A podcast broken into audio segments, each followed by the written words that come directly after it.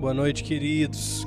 Que o Senhor possa estar abençoando a vida de vocês nessa noite. Um prazer estarmos juntos novamente. Vemos que o Senhor já tem feito grandes coisas no nosso meio e cremos que nessa noite o Senhor também há de falar aos nossos corações. Queridos, eu quero, antes de orar pelo dízimo, pelas ofertas, queria agradecer àqueles que têm contribuído, têm nos ajudado nesse ministério, nessa obra, têm nos permitido continuar desenvolvendo, mesmo em momentos tão difíceis como esse que nós estamos vivendo. Que o Senhor continue te abençoando e quero declarar para você aquilo que está na palavra de Deus, que Deus fez com Jacó. Diz a palavra ali que Deus prosperou a Jacó, mesmo num tempo, em uma terra de fome. Então eu creio que da mesma forma, o Senhor há de prosperar a sua vida, há de prover cada uma das suas necessidades e aquilo que diz a palavra também, que o Senhor suprirá cada uma das nossas necessidades de acordo com as suas riquezas em glória em Cristo Jesus. Então creia que você é bem cuidado, que o Senhor é por ti e não contra ti. Bem, vamos orar e vamos iniciar a palavra. Pai, nós te louvamos nessa noite pelo teu espírito, pela tua vida, por esse tempo de louvor, por tudo aquilo que o Senhor falou aos nossos corações. Pai, eu oro para que o Senhor nos abençoe nessa noite, que o Senhor abençoe os teus filhos, possa trazer a prosperidade, a provisão, aquilo que eles necessitam nesses tempos, nesse tempo que estamos vivendo, que cada uma das suas necessidades seja suprida, Senhor, pelo teu Espírito, pela sua bondade. Nós servimos a um Deus maravilhoso que cuida de nós. E pedimos também por essa palavra, que o Senhor abençoe a cada um daquele que nos ouve e sejamos todos cheios do teu espírito. Em nome de Jesus. Amém. Amados, nessa noite eu gostaria de estar falando um pouco a respeito do casamento, de três princípios ou três aspectos muito importantes é, num, numa, num relacionamento matrimonial, num relacionamento familiar.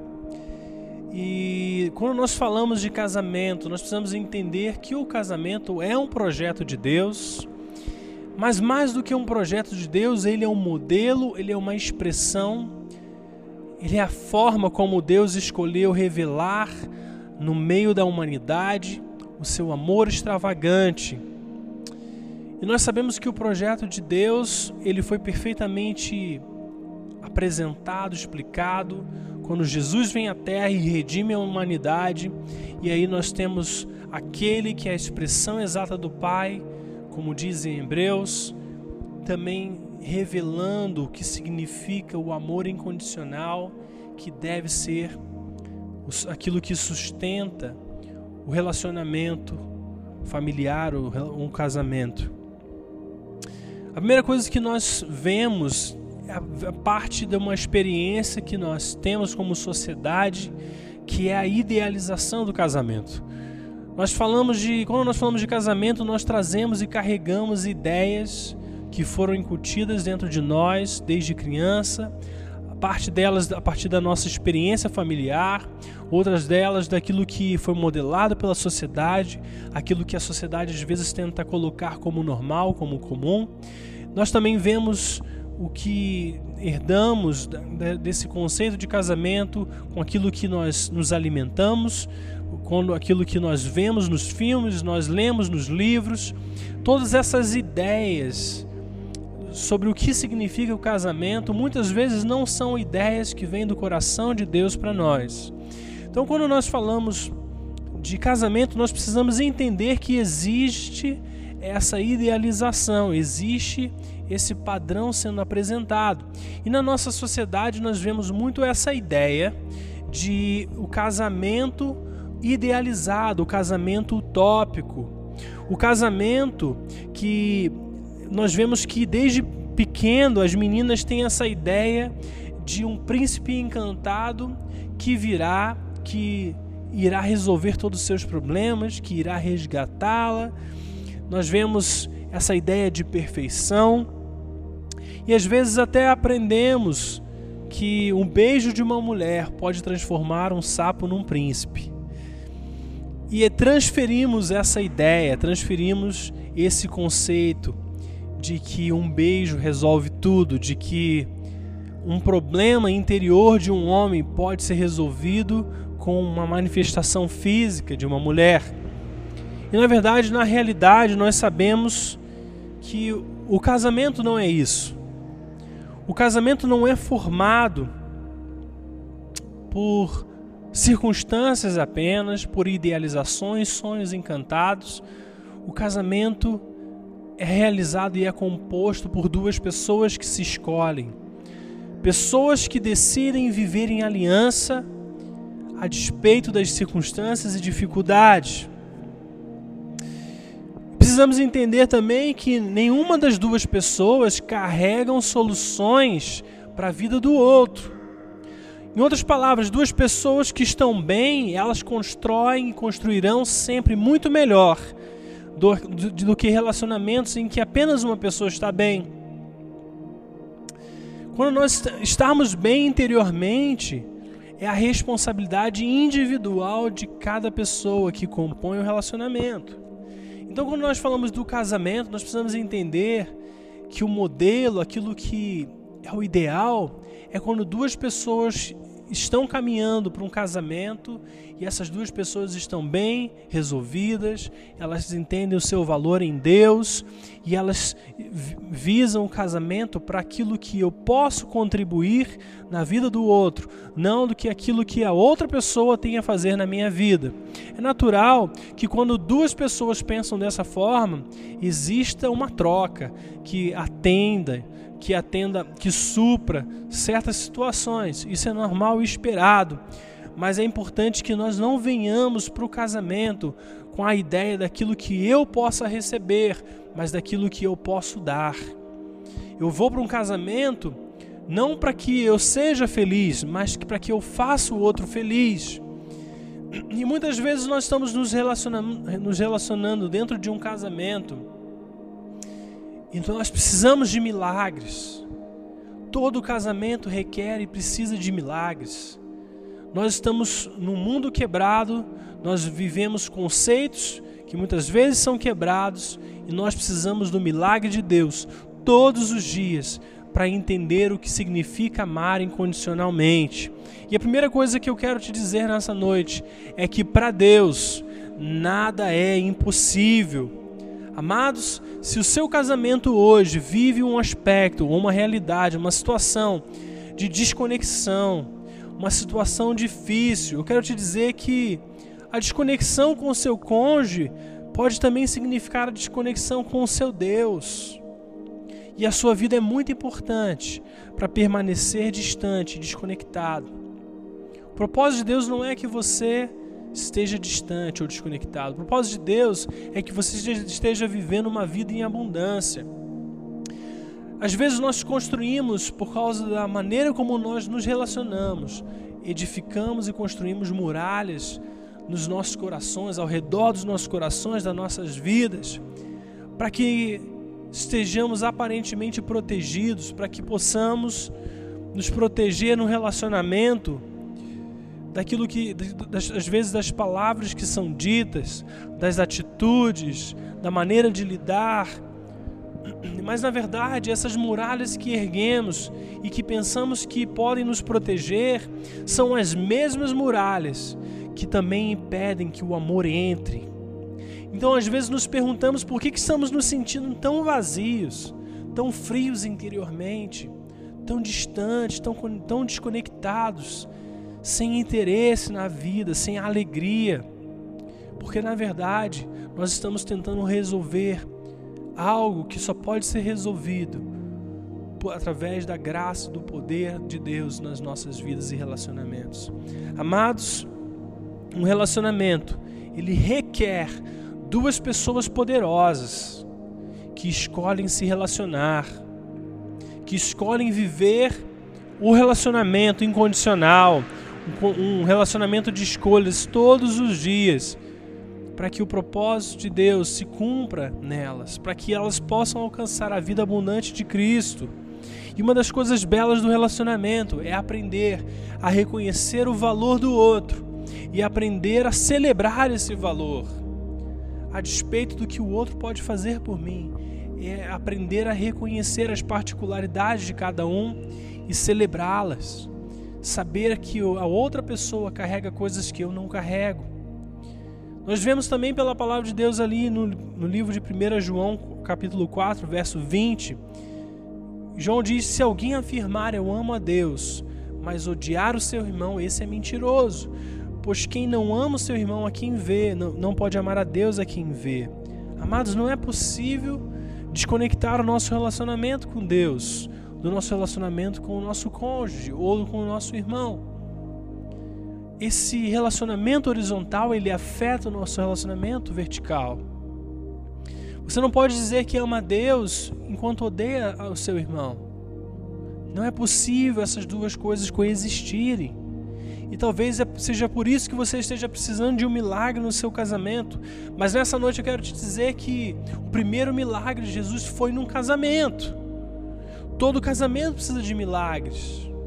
Todo casamento precisa de milagres, porque todos nós precisamos de milagres. Não existe uma pessoa que seja perfeitamente redimida que seja completa, que seja perfeita. Nós estamos vivendo num mundo quebrado, uma sociedade quebrada. Existe pecado, existe coisas que tentam nos separar do amor de Cristo. Mas eu quero te dizer que quando Jesus entrou naquele casamento, havia acabado o vinho. O vinho fala de alegria, fala da presença do Espírito Santo. E eu, eu olho para essa história e vejo aquele noivo, aquela noiva, tentando oferecer o melhor, tentando dar a melhor festa para os seus convidados, e de repente acaba o vinho. Isso seria um motivo de vergonha. E eu vejo Jesus olhando para a vergonha que aqueles, aquele casal, aquela família que estava se estabelecendo passaria, e Jesus tendo compaixão deles, para que eles não fossem envergonhados naquele momento. Mas mais do que isso, Jesus não operou milagres à parte da cooperação das pessoas. Muitas vezes achamos que Deus tem que consertar as coisas. Deus conserta meu marido, Deus conserta minha esposa, mas a realidade é que Deus precisa consertar a nós. E é por isso que antes de multiplicar o vinho, de trazer a alegria, de trazer a presença do Espírito Santo naquele casamento, Jesus olhou para os servos que estavam ali e deu a eles uma ordem: olha, vocês pegam essas talhas e encham-a de água. E só depois que aqueles servos encheram aquele, aquelas potes, aqueles potes, aquelas talhas, foi que Jesus operou o milagre. Isso significa que Muitas vezes aquilo que você precisa está disponível para você, mas requer a sua cooperação, requer que você diga sim, requer que você fale assim: Eu me disponho, eis-me aqui, Senhor, me diga o que eu devo fazer para que o Senhor opere um milagre no meu casamento. E o Espírito Santo nessa noite ele está batendo a porta. Ele está desejando que você o deixe entrar. Aí o livro de Romanos, capítulo 8, verso 26, diz assim: Da mesma forma, o Espírito nos ajuda em nossa fraqueza, pois não sabemos como orar. Mas o próprio Espírito intercede por nós com gemidos inexprimíveis. Romanos 8, 26. Isso significa, essa palavra nos ajuda em nossa fraqueza. Essa palavra ajuda ela significa assumir a responsabilidade de ajudar o outro a obter aquilo que ele busca. Em outras palavras, esse texto, Paulo está dizendo que na nossa fraqueza, quando nós não sabemos como orar, quando nós não sabemos como proceder, o Espírito Santo, ele nos ajuda nessa fraqueza, intercedendo por nós. O próprio Espírito Santo está intercedendo por você com gemidos inexprimíveis, para que você alcance o propósito de Deus. Como nós falamos, isso não significa que o Espírito Santo vai se responsabilizar por fazer o papel que é seu, mas ele diz: se você fizer a sua parte, eu operarei com milagre, mesmo que a sua parte seja em meio à fraqueza. a limitações, a dificuldades, a dúvidas, a incredulidade. O Senhor simplesmente quer que você o convide, quer que você apresente os potes cheios, da, cheios de água para que ele possa operar o milagre. A água fala da palavra de Deus, fala de se voltar à palavra de Deus. Então, na verdade, o que Deus deseja que nós façamos é nos alinhar à palavra, para que Ele derrame o vinho, para que Ele derrame o Espírito Santo sobre nós. Amados, os lugares quebrados da sua vida, os lugares despedaçados, os lugares áridos da sua alma, a sua necessidade de pertencer, de ser amado, de ter, sentir ter o seu próprio valor, todas essas coisas podem ser curadas e restauradas com a ação do Espírito Santo. E o Espírito Santo deseja fazer isso. Ele deseja te ajudar. Então, o primeiro ponto que eu gostaria de deixar nessa noite é que nada é impossível com Deus. Nada é impossível para Deus, mas nada é impossível com Deus. O segundo aspecto que eu quero deixar para você Está ali no livro de Efésios, capítulo 5, do verso 19 ao verso 30. Vamos ler. Diz assim: Paulo diz assim: falando entre si, com salmos, hinos e cânticos espirituais, cantando e louvando de coração o Senhor, dando graças constantemente a Deus Pai por todas as coisas, em nome de, do nosso Senhor Jesus Cristo. Sujeitem-se uns aos outros por temor a Cristo. Mulheres, sujeitem-se aos seus maridos como ao Senhor, pois o marido é o cabeça da mulher, como também Cristo é o cabeça da igreja, que é o seu corpo, do qual ele é o Salvador. Assim como a igreja está sujeita a Cristo, também as mulheres estejam em tudo sujeitas a seus maridos. Maridos, amem as suas mulheres, assim como Cristo amou a igreja e entregou-se a si mesmo para santificá-la, tendo-a purificado pelo lavar da água, mediante a palavra, e apresentá-la a si mesmo como igreja gloriosa, sem mancha nem ruga ou coisa semelhante, mas santa e inculpável. Da mesma forma, os maridos devem amar as suas mulheres como as a seus próprios corpos. Quem ama sua mulher, ama a si mesmo. Além do mais, ninguém jamais odiou seu próprio corpo, antes o alimenta e dele cuida, como também Cristo faz com a igreja, pois somos membros do seu corpo. Amados, a primeira coisa que eu gostaria de deixar nesse aspecto do sacrifício mútuo que precisa haver, precisa existir entre homem e mulher, é que quando Paulo fala sobre submissão, sobre sujeição, isso está dentro de um contexto. E o contexto é esse: que quando estivermos juntos, falando com salmos, hinos, cânticos espirituais, cantando e louvando de coração ao Senhor, sujeitai-vos uns aos outros por temor a Cristo. Ele está dizendo, em outras palavras, que nós, como família de Deus, precisamos nos sujeitar um ao outro por temor a Cristo. Nós precisamos ouvir aquilo que o outro tem, nós precisamos aprender com o outro, nós precisamos aprender a buscar os interesses uns dos outros. Nunca é algo egoísta, individualista, mas é algo que é compartilhado pelo corpo de Cristo. Sujeitai-vos uns aos outros por temor a Cristo.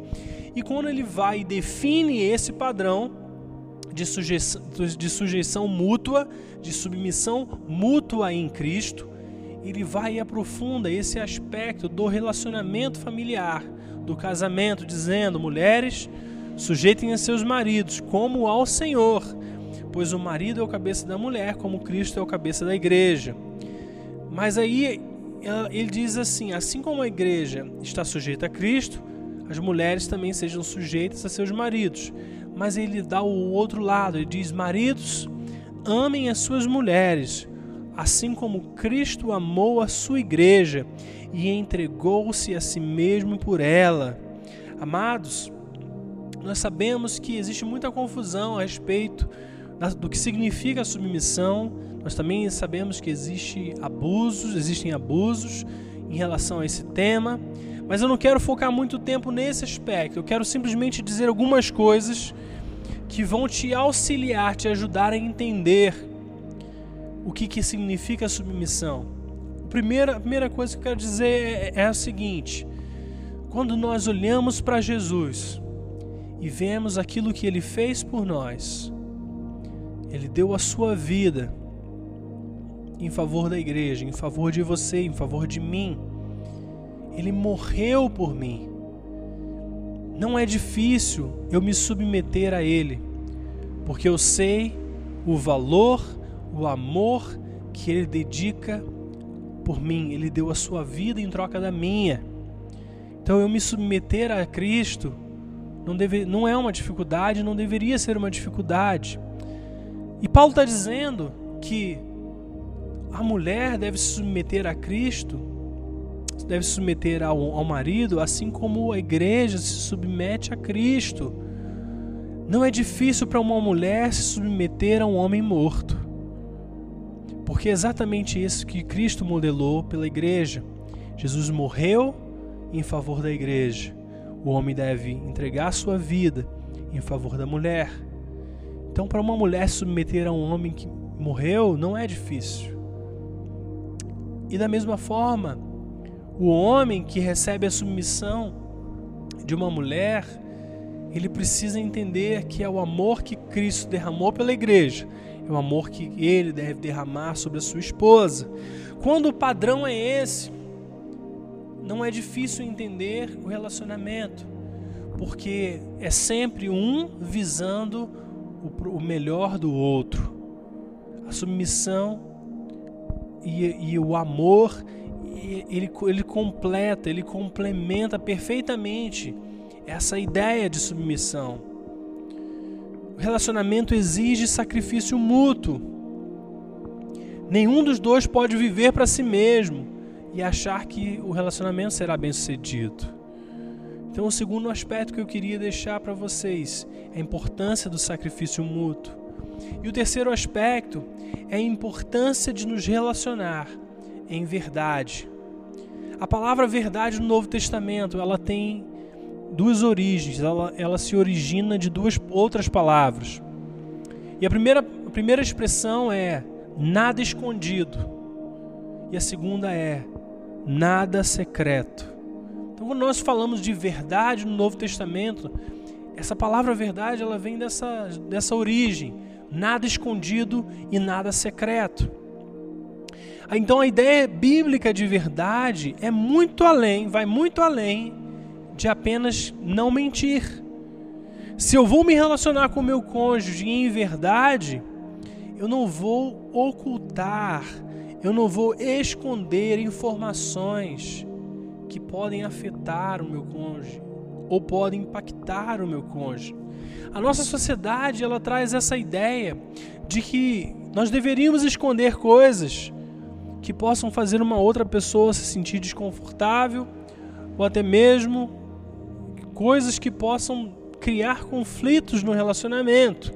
E a ideia até certo ponto parece boa, mas a realidade é que ocultar a verdade, ela com compromete uma característica básica da Trindade. Deus é verdade. Jesus disse: Eu sou o caminho, a verdade. Então, quando nós, na verdade nós ocultamos e escondemos, nós estamos deixando de andar como Ele andou, nós estamos deixando de progredir em direção a nos conformar a cada dia mais à Sua vontade e ao seu querer.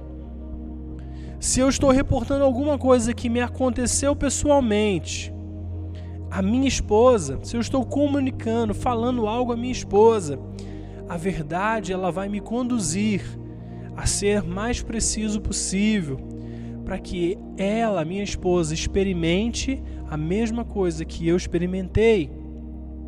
Eu não vou exagerar, eu não vou diminuir para aquilo para o meu próprio benefício, mas existe o poder da identificação.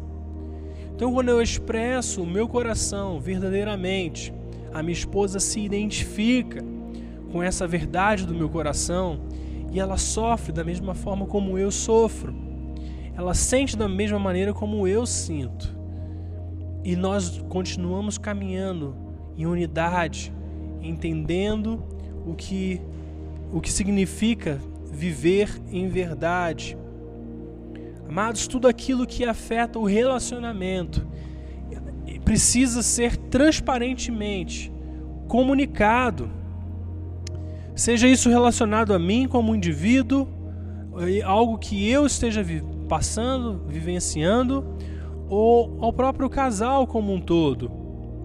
Também é importante falar que o casal precisa ter essas coisas bem comunicadas. Os dois lados precisam entender a importância de andar em verdade.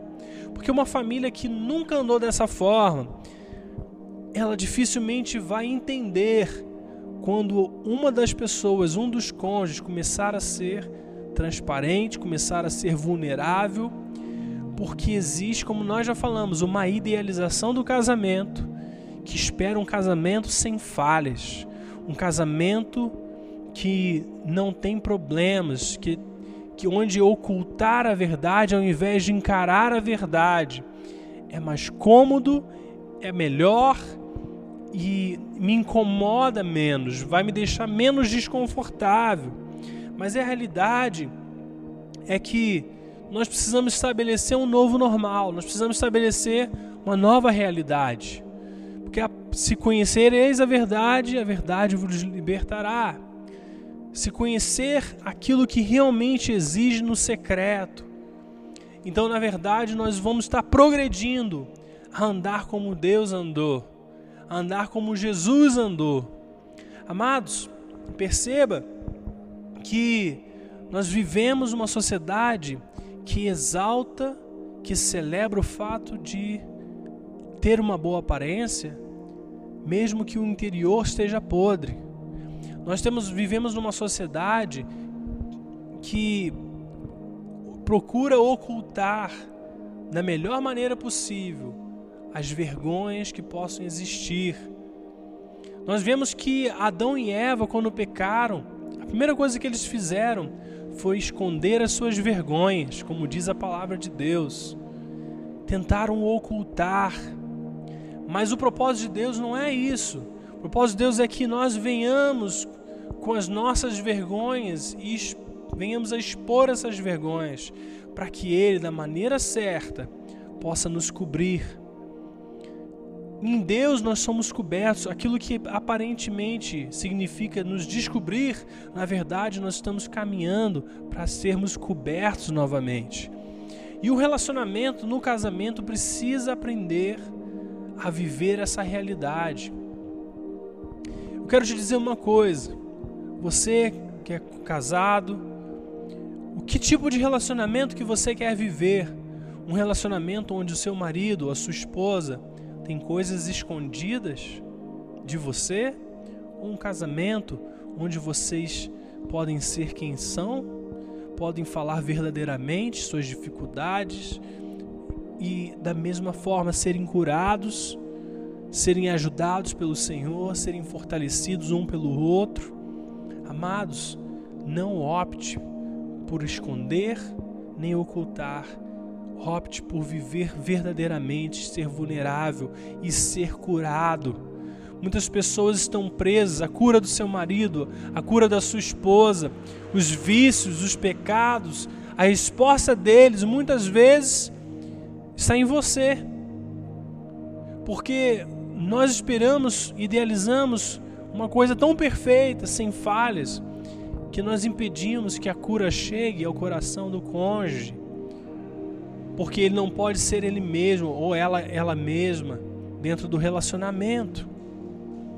Viva verdadeiramente, seja transparente, seja curado, seja restaurado.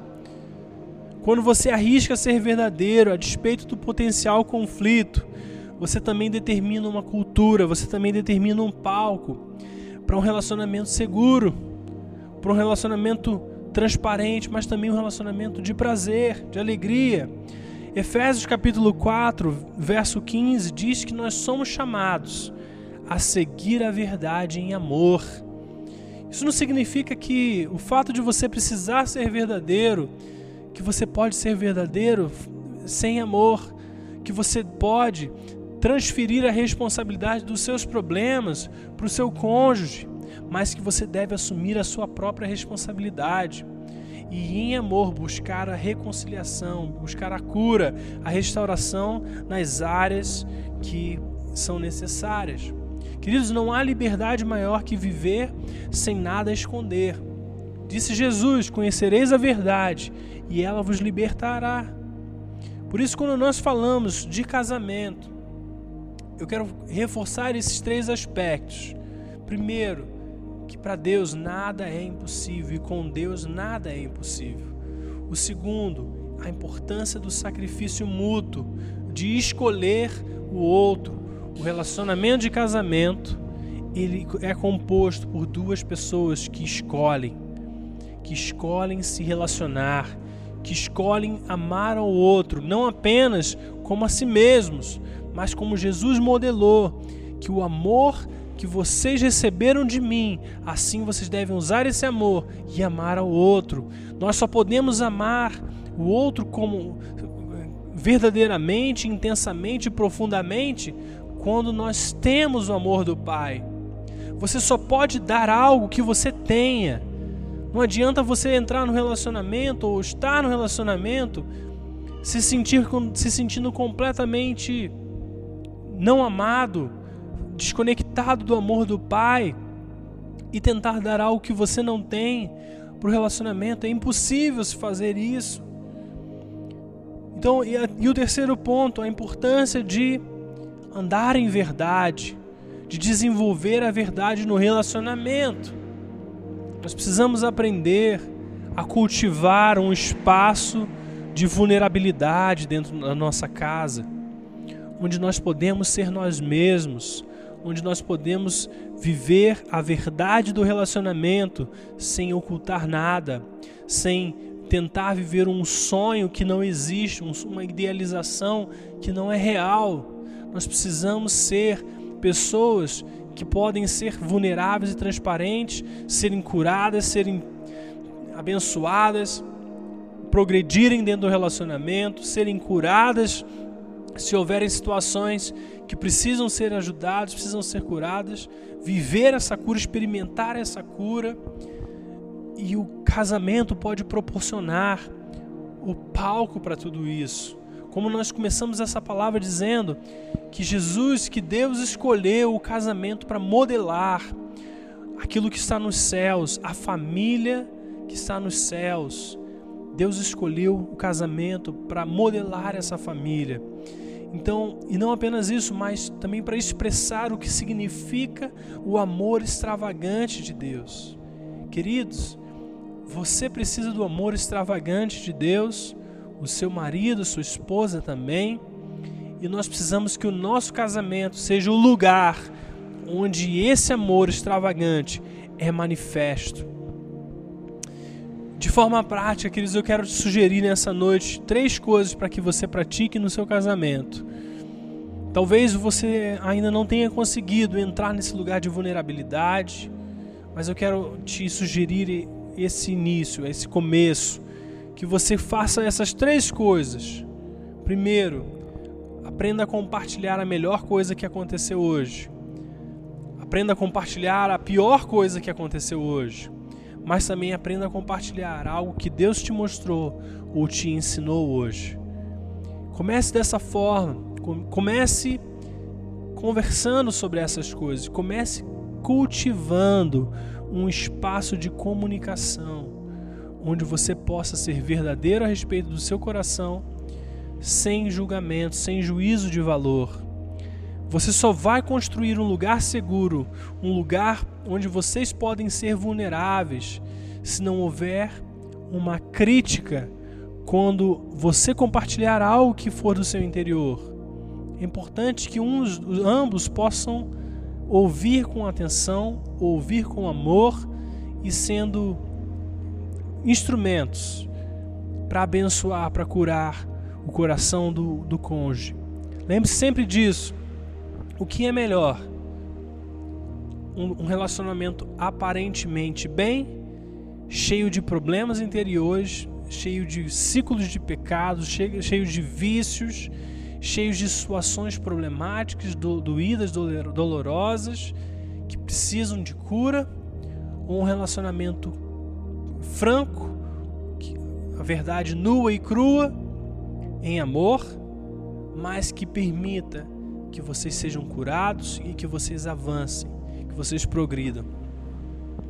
Então nessa noite nós falamos sobre esses três aspectos, mas eu quero especificamente, queridos, orar por milagres no casamento.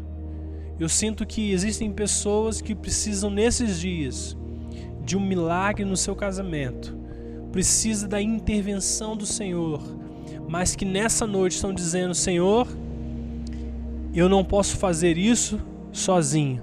Eu, o que eu posso fazer é encher as minhas talhas de água e clamar pelo milagre. Querido, se você precisa de um milagre no seu casamento, quero que você feche os seus olhos nessa hora.